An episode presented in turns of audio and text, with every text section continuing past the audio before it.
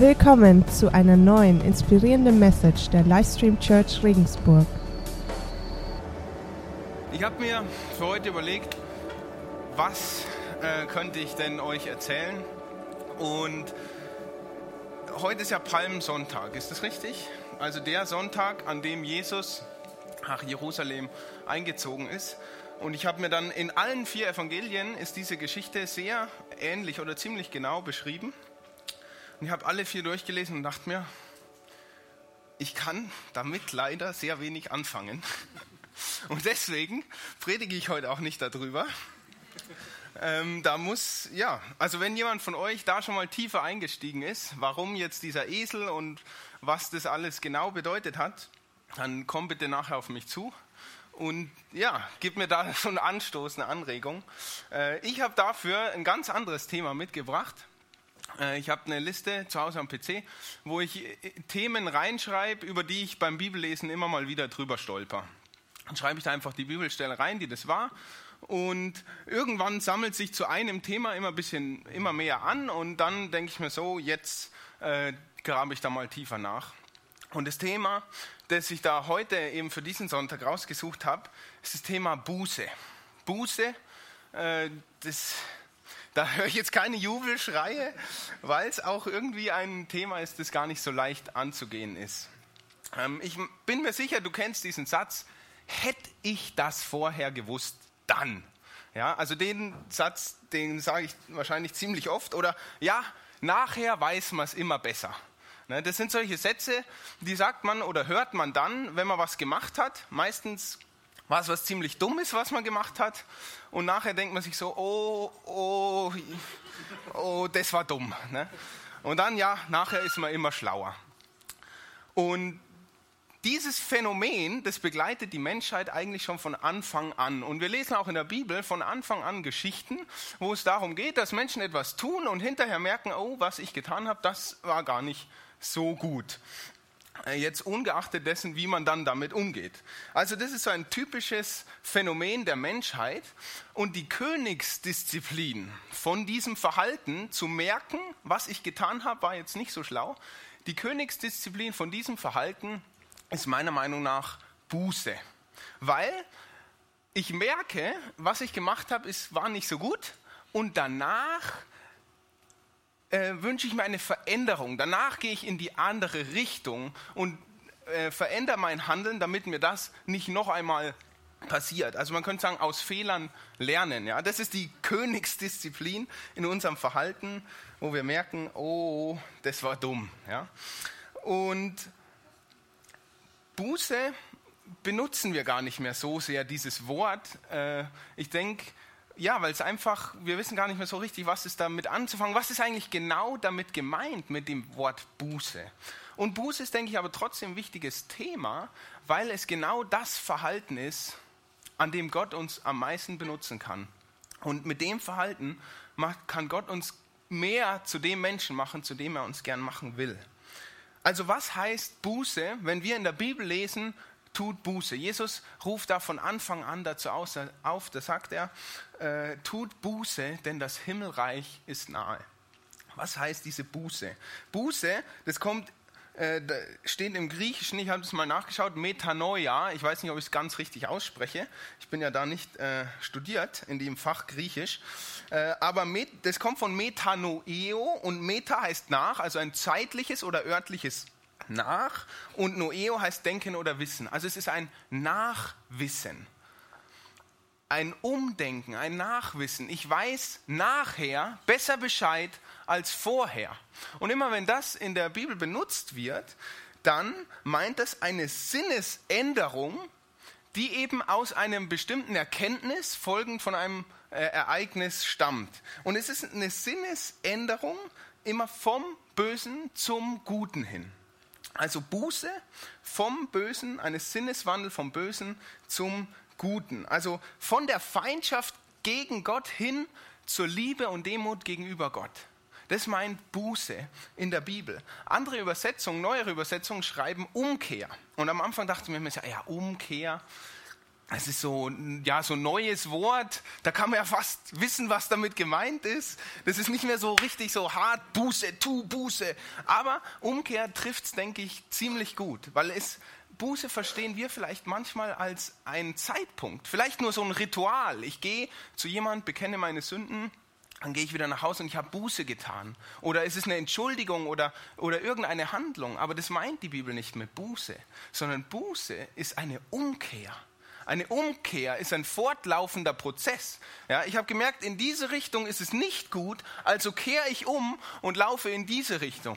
Während ich in, immer in die andere Richtung laufe, bin ich immer noch in dieser Umkehr unterwegs. Also ich kehre um, ich ändere mein Verhalten, meinen Sinn. Es ist nicht einmalig. Und deswegen, wenn ich heute umkehre oder wenn ich Buße sage, bedeutet es genau das Gleiche. Das könnt ihr einfach ineinander einsetzen. Und ich finde es sehr treffend. Buße, Umkehr ist auch deshalb so ein wichtiges Thema, weil es Gott ein wichtiges Thema ist. Im 2. Petrus 3, Vers 9, da können wir lesen, der Herr verzögert nicht die Verheißungen, wie es einige für eine Verzögerung halten, sondern er ist langmütig euch gegenüber, da er nicht will, dass irgendwelche verloren gehen, sondern dass alle zur Buße kommen. Also Gott will nicht, dass irgendjemand verloren geht, sondern dass alle umkehren.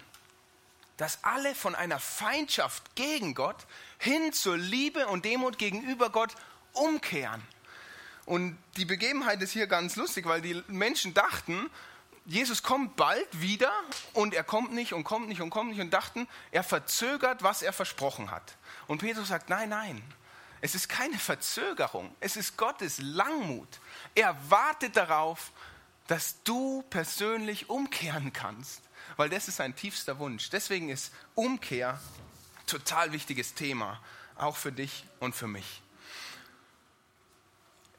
mir ist dann aufgefallen bei meinen Bibelstellen, die ich immer so aufgeschrieben habe, dass es zwei Wege gibt zur Umkehr. Zwei Wege, wie ich zu so einem Sinneswandel gelangen kann.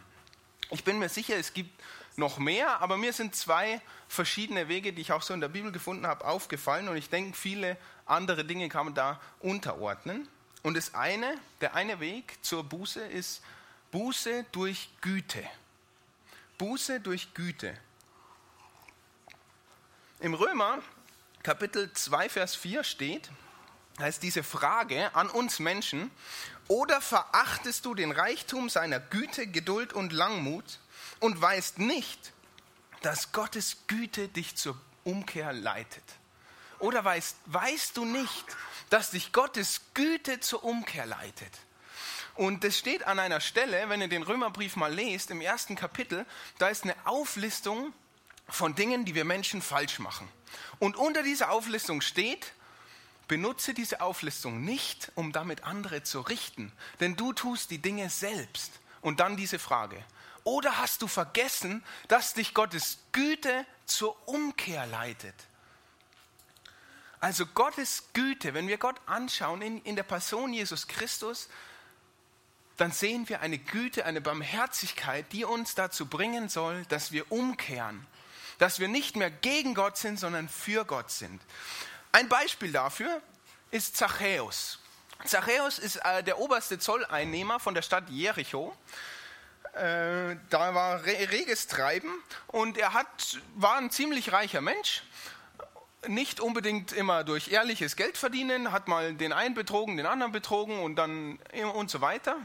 Und er war eigentlich ziemlich gehasst von allen Bewohnern Jerichos, weil er eben ziemlich jeden von ihnen schon mal betrogen hatte, was den Zoll angeht und dadurch reich geworden ist. Und Jesus geht an diesem einen Tag durch Jericho hindurch und Zachäus weiß das und es ist wahrscheinlich der einzige Tag, wo er nicht auf seinem Zollposten saß, sondern er war ein sehr kleiner Mensch, klettert auf einen Baum, damit er Jesus in dieser Menschenmenge sieht und Jesus kennt Zachäus und er geht und schaut auf diesen Baum hoch und sagt, hey Zachäus, heute will ich bei dir zum Mittag essen. Und Zachäus sofort runter vom Baum, steht da, sagt, jawohl, komm zu mir, mega happy. Und alle anderen Leute außenrum denken sich, was, Jesus, was? Bei dem Typen, der uns alle betrogen hat, bei dem willst du Mittag essen? Aber bei Zachäus ist was passiert. durch diese Güte von Jesus, also Jesu Güte, dass er sagt, hey, bei dir will ich essen. Auch, auch wenn dich alle anderen verachten. Bei dir will ich essen.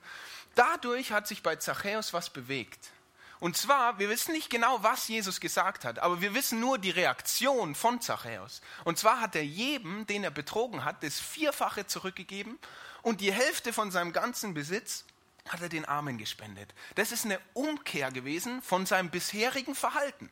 Wir wissen nur, vorher hat er betrogen, jetzt hat er einen Sinneswandel gehabt durch eine Begegnung mit Jesus und war es eine gütige Begegnung.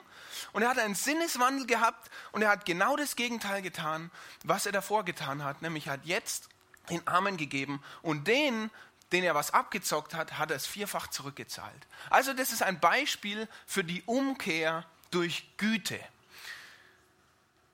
Jetzt kommen wir zu einem spannenderen Punkt, äh, die Umkehr durch Betrübnis. Die finden wir nämlich auch in der Bibel, die Umkehr durch Betrübnis. Da bin ich eher so der Kandidat dafür. Er muss erst fühlen und dann kann ich verstehen. Ja? Ähm, 2. Korinther 7, Vers 10. Was meine ich mit dieser Buße durch Betrübnis? Habe nicht ich mir ausgedacht. Paulus schreibt, denn Gott gewollte Betrübnis bewirkt Buße zum Heil, die man nicht bereuen muss. Die Betrübnis der Welt aber bewirkt den Tod. Also hier ist die Rede von einer Betrübnis, die Buße bewirkt und die Buße bewirkt dann unser Heil. Ich möchte es nochmal in einer anderen Übersetzung vorlesen. Da steht anstelle dieser Betrübnis Schmerz und da steht, denn ein Schmerz, wie ihn Gott haben will, bringt eine Umkehr hervor, die zur Rettung führt und die man nie bereut. Der Schmerz hingegen, den die Welt empfindet, bewirkt den Tod. Was ist mit dieser Betrübnis zur Buße gemeint? Die Korinther denen Paulus diesen Brief schreibt, die hatten auch schon einen ersten Brief bekommen. Und in diesem ersten Brief hat Paulus ziemlich harte Worte gefunden, um die Missstände in dieser Gemeinde aufzuzeigen. Und im zweiten Brief kann man lesen, wie Paulus weiß, ich habe die Korinther dadurch, durch mein Schreiben, durch mein Verhalten sehr verletzt. Aber diese Verletzung, dieser Schmerz, den die empfunden haben durch meine harten Worte, er war nicht umsonst, denn es hat was in ihrem Herzen bewegt. Sie sind von dem falschen Verhalten umgekehrt und haben jetzt Ordnung reingebracht.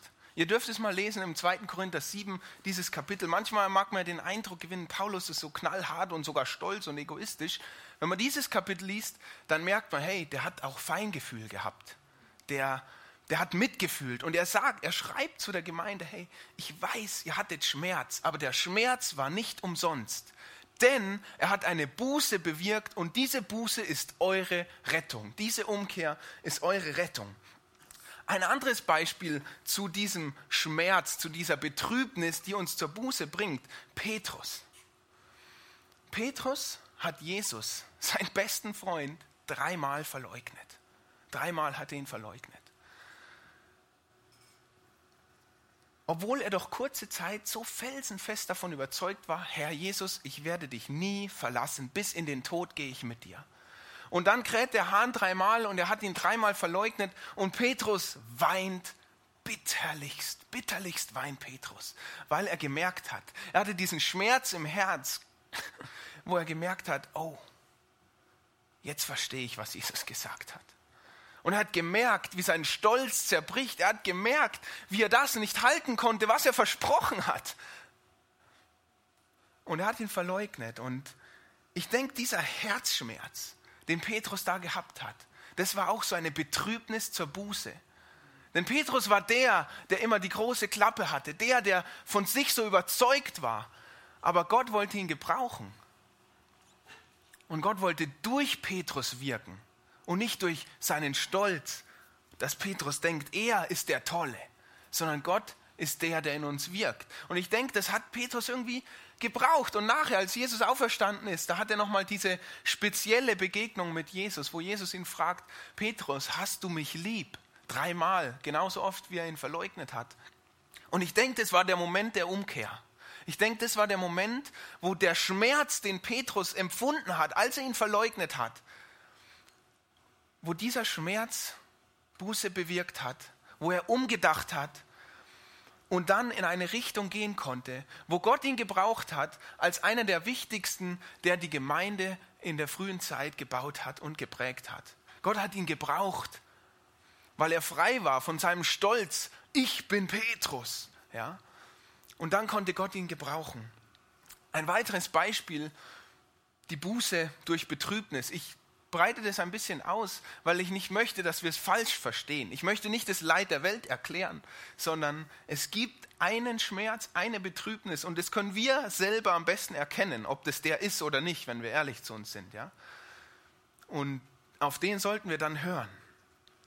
Ein anderes Beispiel ist das Gleichnis, das Jesus erzählt vom verlorenen Sohn.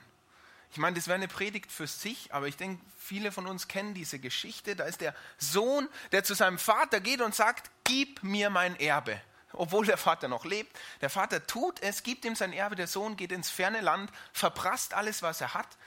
Dann hat er nichts mehr, dann kommt eine Hungersnot und er muss Schweine hüten und stirbt fast an Hunger. Und in dieser Situation, in dieser Betrübnis, in diesem Schmerz erkennt der Sohn, und sagt, ich will mich aufmachen und zu meinem Vater gehen und zu ihm sagen, Vater, ich habe mich gegen den Himmel und gegen dich versündigt. Ich bin es nicht mehr wert, dein Sohn genannt zu werden. Mach mich zu einem deiner Tagelöhner.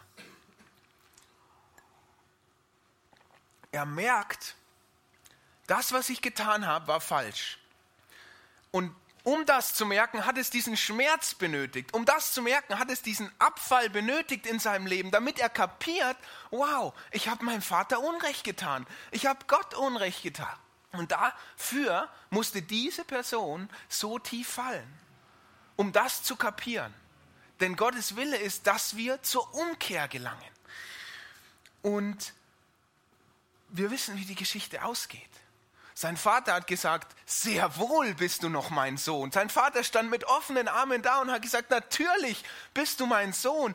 Ich freue mich, dass du zurückgekommen bist. Leute, ich möchte, dass wir die Buße, äh, die Betrübnis hier nicht falsch verstehen, diese gottgewollte Betrübnis. Gott hat ein großes Ziel und das ist, dass du und ich zu ihm zurückkehren dass wir umkehren von unseren falschen Wegen hin zu seinem Leben, das, was, was er für uns vorgest sich vorgestellt hat.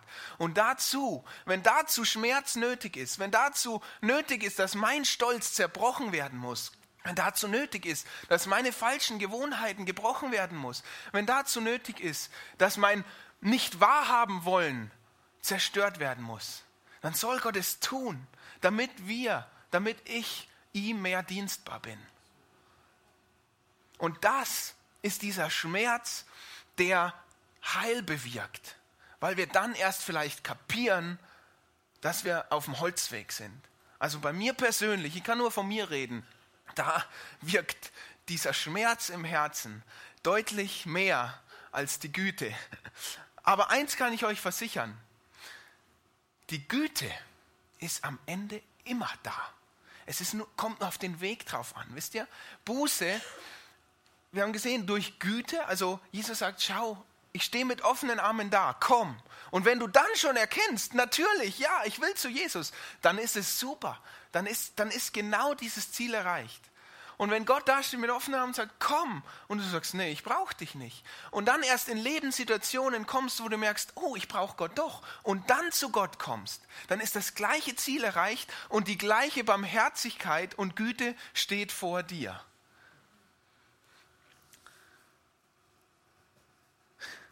Gott gewollte Betrübnis. Sehr schwierig. Aber ich, hab ich hoffe, ich konnte es ein bisschen beleuchten. Und wenn wir dann als geknickt vor Gott stehen und merken, ich kann nicht mehr,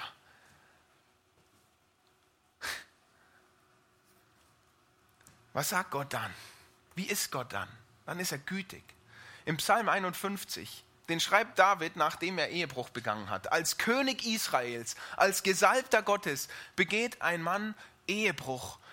Und nachdem er erkannt hat, was er angerichtet hat, zerbricht sein Herz. Lest mal den Psalm 51. Und dann am Schluss kommt er zum, zum Resultat.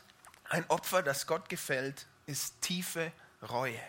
Ein zerbrochenes und verzweifeltes Herz wirst du, o oh Gott, nicht zurückweisen. Er war zerbrochen, er war verzweifelt und er hat festgestellt, so darf ich auch zu Gott kommen. So kann Gott wieder was mit mir anfangen, wenn ich ihm offen gegenüber bin und sage, Herr, ich brauche dich und du wirst mich nicht zurückweisen. An dem Ort, wo wir erkennen, nicht ich, sondern Christus in mir, an dem Ort kann Gott uns am meisten gebrauchen. Und wenn dazu der Schmerz nötig ist, mein Stolz zu brechen, dann soll das geschehen, damit ich an den Ort komme, wo Gott mich haben möchte. In Matthäus 12, 20, da, das ist eine Vorhersage auf Jesus, wie er sein wird, was er tun wird. Und da steht, das geknickte Rohr wird er nicht zerbrechen. Und den glimmenden Docht wird er nicht auslöschen. So wird er schließlich dem Recht zum Sieg verhelfen.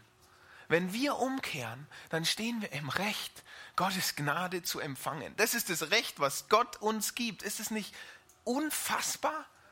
Wenn wir geknickt sind, wenn wir erkennen, wow, ich bin eigentlich nichts, dann sagt Gott, da breche ich nichts ab. Ich baue dich auf. Komm zu mir. Dann sagt Gott, dieser klimmende Doch, den lösche ich nicht aus. Du bist mein Kind. Gehen wir zusammen. Aber los geht's.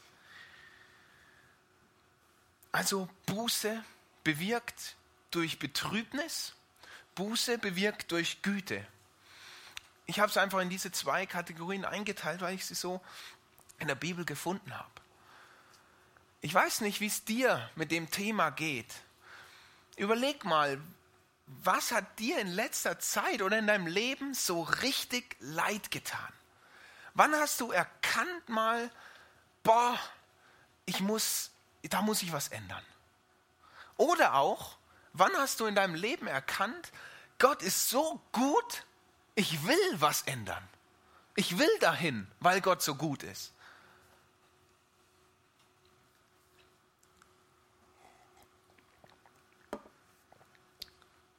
Das ist sehr, sehr tief, sehr persönlich.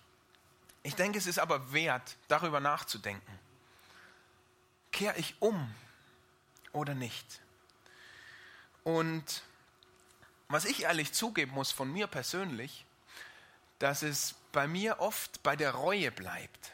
Buße und Reue, also Umkehr und Reue, sind zwei verschiedene Dinge. Ich erkläre es mal an einem kurzen Beispiel. Ich fahre Auto und ich werde geblitzt. Reue ist, ich ärgere mich so und ich wünsche mir, es wäre nicht geschehen. Das ist Reue. Buße wäre, ich ärgere mich so, ich wünsche mir, es wäre nicht geschehen und deswegen fahre ich in Zukunft genauso schnell, wie es erlaubt ist, damit ich nicht mehr geblitzt wäre. Das sind die zwei Dinge. Und ich sage euch, ich, ich muss ehrlich zugeben, ich bleibe oft bei der Reue stehen.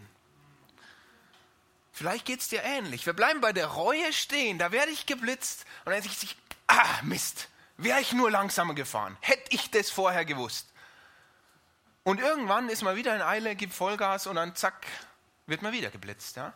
Und das, dann ist, bereut man es wieder und so weiter, wieder und wieder und wieder. Aber umgekehrt ist man noch lange nicht. Umkehren ist ein Sinneswandel. Es wäre ein Lernen und ein Sinneswandel vom Falschen zum Richtigen. Ja? Und geblitzt werden, das ist jetzt ein triviales Thema, okay? Aber es gibt andere Themen in unserem Leben, wo wir bereuen, aber doch eigentlich umkehren sollten. Wie schaut es da bei dir aus? Es sind harte Themen. Bereust du vielleicht manchmal, was du gesagt hast zu anderen, dein Reden? Du sagst was, es sprudelt raus, der Mund ist so schnell und dann bereust du es. Kehr um. Es ist eine Umkehr nötig. Aber es ist schwierig, denn dazu geht es hier rein und vielleicht geht der Weg über den Schmerz, zuzugeben, Fehler gemacht zu haben, jemanden um Verzeihung bitten und sich bemühen und dran zu bleiben, dafür zu beten, es anders zu tun. Vielleicht in deinem Denken sind immer wieder Vorgänge, die du dir wünschst, nicht gedacht zu haben. Vielleicht in deinem Verhalten gegenüber bestimmten Menschen, wo du sagst, hey, schon wieder so mich verhalten, schon wieder habe ich ihn angelogen, ich wollte es nicht mehr tun. Buße wäre es vor der Person zu bekennen und das Problem anzugehen. Vielleicht ist es Alkohol oder Drogen, wo man sagt, schon wieder habe ich getrunken. Und es ärgert einen und man bereut es im tiefsten Herzen. Aber es ändert sich nichts. Umkehr. Wir wollen umkehren. Und ich habe größten Respekt vor den Menschen, die das angehen, die sagen, ich mache einen Entzug. Und das ist Schmerz und das ist Betrübnis. Ich kann es mir nur vorstellen. Aber dieser Schmerz ist nicht umsonst. Denn er bewirkt Rettung, er bewirkt Heil. Wie ist es mit deiner Pornosucht oder mit den Pornos, die du anschaust? Und danach zerbrochen bist im Herzen und im tiefen Schmerz. Leute, ich spreche das Thema an und da wird es immer ganz still und da gibt es keine Amen und Halleluja-Rufe. Aber das ist ein Thema, das uns bewegt. Das ist ein Thema, das verdeckt ist in Kirchen. Ich wünsche mir, dass wir eine Kirche sind, wo wir kommen können mit den Dingen, die uns wirklich bewegen. Und ich sage euch, wenn ihr, wenn du oder wenn ich im Schauen von Pornos gefangen bin, dann bewegt mich das. Ich weiß, wovon ich rede. Und dann zerreißt einen das. Und dann sollen wir eine Kirche sein, wo wir kommen können. Such dir jemanden, mit darüber zu reden. An alle Singles. Und alle Singles sind für mich die, die nicht verheiratet sind. An alle Singles. Hör damit frühzeitig auf. Hör damit frühzeitig auf. Du tust dir und deiner zukünftigen das Beste, wenn du jetzt umkehrst wenn du jetzt in den Kampf gehst, wenn du jetzt durch den Schmerz gehst, mit jemandem darüber zu reden und es bekennst und bereust. Weil ich kann dir eins versprechen, es dann deiner Frau mal zu bekennen, dass du in dieser Sucht bist oder damit ein Problem haben wirst, hast, es wird dir dein Herz zerbrechen und das deiner Frau auch. Es zerbricht dein Herz. Also bekämpfe es jetzt, solange du noch kannst, und solange du nur dich in den Schmerz reintreibst, damit du Rettung erfährst, Buße. Und ich kann dir versprechen, das ist der Weg durch Betrübnis, aber es ist ein Weg zum Heil. Und Gott steht da mit offenen Armen, er verurteilt dich nicht. er sagt, komm, das geknickte Rohr werde ich nicht abbrechen. Und an alle Verheirateten, die mit diesem Problem kämpfen, Mann oder Frau, das ist ganz egal. Das ist heutzutage fast das Gleiche in der Statistik. Tu um, kehr um, kehr um. Es wird nur schlimmer. Es wird nur schlimmer und irgendwann kommt der Moment. In Sprüche, Vers 28, 13, da heißt es, wer seine Sünden leugnet, dem wird es nicht gelingen. Wer sie aber bekennt und lässt, wird Barmherzigkeit erlangen. Es zieht sich durch die Bibel dieses Bild. Wenn wir den Weg gehen und bereit sind, vielleicht geknickt zu sein oder sogar noch mehr, dann bekommen wir aber die Güte und die Liebe und Barmherzigkeit. Der Schmerz ist groß, aber es ist ein Schmerz zum Heil. Der Stolz wird dich daran hindern wollen, aber Gottes Güte soll dich überzeugen, diesen Weg zu gehen. Egal, mit was du kämpfst, egal, wo du merkst, ich bereue Dinge, aber ich wünsche mir Umkehr ich wünsche mir, dass wir eine Kirche sind, wo wir zusammen diese Themen angehen können. Such dir jemand, eine Person, die du vertraust. Eine Person, wo du sagst, der kann ich mich anvertrauen. Und dann geht das Thema an. Wie, wie können wir Buße tun? Wie kann sowas passieren? Ich meine, wir alle haben vielleicht jetzt so ein Bild im Kopf, so ein Thema, wo wir denken, okay, da ist es Zeit umzukehren. Aber wie kann das praktisch aussehen? Ich habe es schon gesagt, such dir eine Person, mit der du das angehst. Im Jakobus 5, Vers 16, da heißt es, bekennt einander die Übertretungen und betet füreinander, damit ihr geheilt werdet. Bekennt einander die Übertretungen. Ich weiß, das ist schmerzhaft, ich weiß. Aber durch dieses Bekennen, da sind wir schon gedemütigt. Durch dieses Bekennen merken wir schon, dass wir losgelassen haben ein Stück weit wenn du niemanden hast, wo du sagst, hey, ich kenne jetzt hier noch niemanden. Wir haben hinten das Care-Team. Es ist für dich da. Da, da werde ich nachher stehen und auch andere, wenn du jemanden brauchst, wo du sagst, hey, da möchte ich mal mit jemandem drüber reden. Ich will, dass jemand für mich betet, weil ich eine Umkehr will und ich schaffe es nicht. Ich reue nur, aber ich kehre noch nicht um. Dann, dann komm zum Kehrteam oder such dir eine andere Person des Vertrauens. Und dann betet füreinander. Das wird ein Prozess sein, da, da musst du hartnäckig bleiben.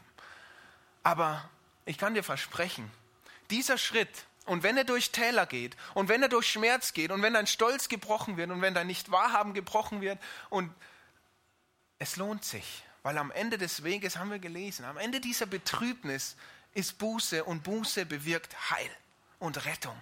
Und Gott sagt, das geknickte Rohr werde ich nicht abbrechen. Das ist, da kannst du dich drauf verlassen, dass das das Ende dieser Reise ist. Die mag schmerzhaft sein, es mag hart sein, weil man sich selbst verneint, gegen sich, gegen sein Ego, seinen Stolz. Aber was hervorkommt, ist Heilung. Gott verspricht uns in 1. Johannes 1, 8 und 9, wenn wir unsere Sünden bekennen, so ist er treu und gerecht, dass er die Sünde vergibt und uns reinigt von aller Ungerechtigkeit. Wenn wir unsere Sünden bekennen, wenn wir die Einsicht haben, wenn wir den Schritt zur Umkehr wagen, so ist Gott treu und gerecht und vergibt uns unsere Sünden und er reinigt uns von aller Ungerechtigkeit. Das ist Gottes Versprechen an dich, das ist Gottes Versprechen an mich. Und es ist unsere Aufgabe, umzukehren. Denn Gott will, dass wir alle zur Umkehr gelangen. Das ist, die, das ist der Grund, warum wir noch hier sind, damit wir Zeit haben, umzukehren, damit wir Zeit haben, unseren Sinn ändern zu lassen von Jesus Christus, um ihm nachzufolgen.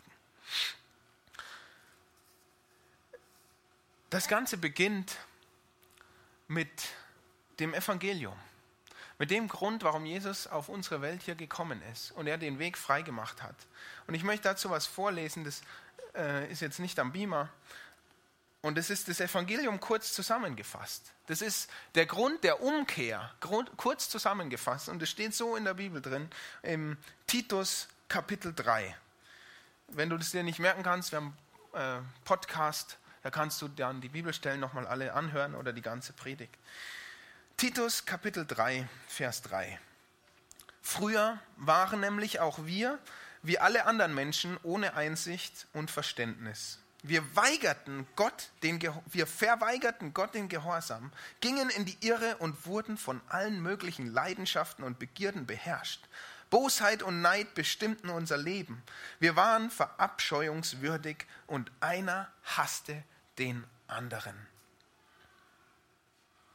So Zusammenfassung dieser Welt ungefähr. Doch dann ist die Güte Gottes unseres Retters und seine Liebe zu uns Menschen sichtbar geworden, Jesus Christus.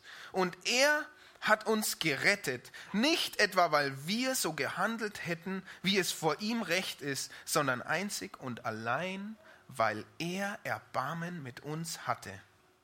Durch das Bad der Wiedergeburt hat er den Schmutz der Sünde von uns abgewaschen und hat uns zu neuen Menschen gemacht.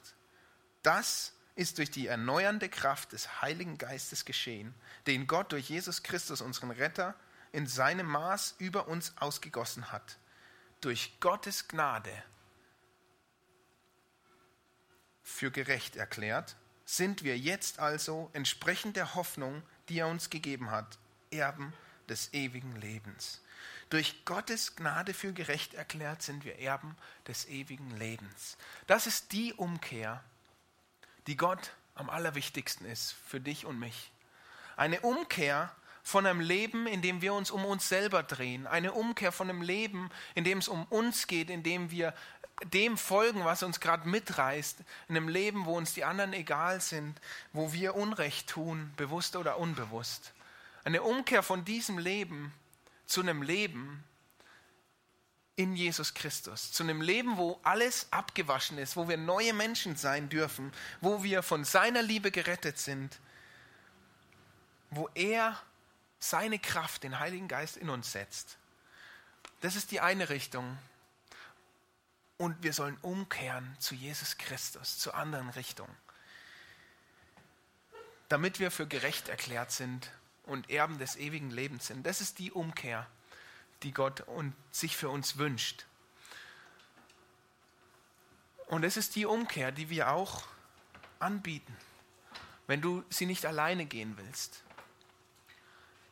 Wenn du Jesus kennenlernen möchtest in deinem Leben, wenn du merkst, hey, ich gehe doch gerade in die komplett falsche Richtung.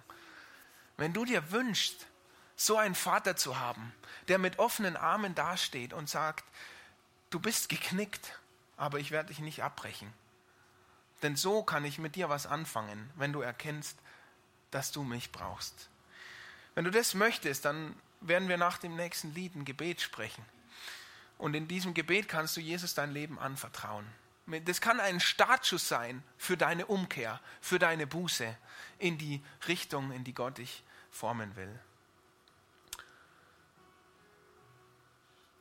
Wenn du mit diesen Themen jetzt kämpfst, sei es Alkohol oder Drogen, wo du sagst, ich will umkehren, sei es dein Reden, dein Denken manchmal, bestimmte Verhaltensweisen oder auch wenn du sagst, wow, mit dem Thema Pornografie, das frisst mich auf. Das frisst mich auf, dann geh es heute an. Geh es heute an. Denn es bewirkt eine Umkehr zum Heil. Buße zum Heil. Es ist Jesus Christus, der das anbietet. Nicht wir Menschen, nicht wir als Church. Jesus Christus ist der, der dazu aufruft. Und es ist auch er, der dir dadurch durchhelfen wird. Und es ist er, der dir neues Leben schenken will.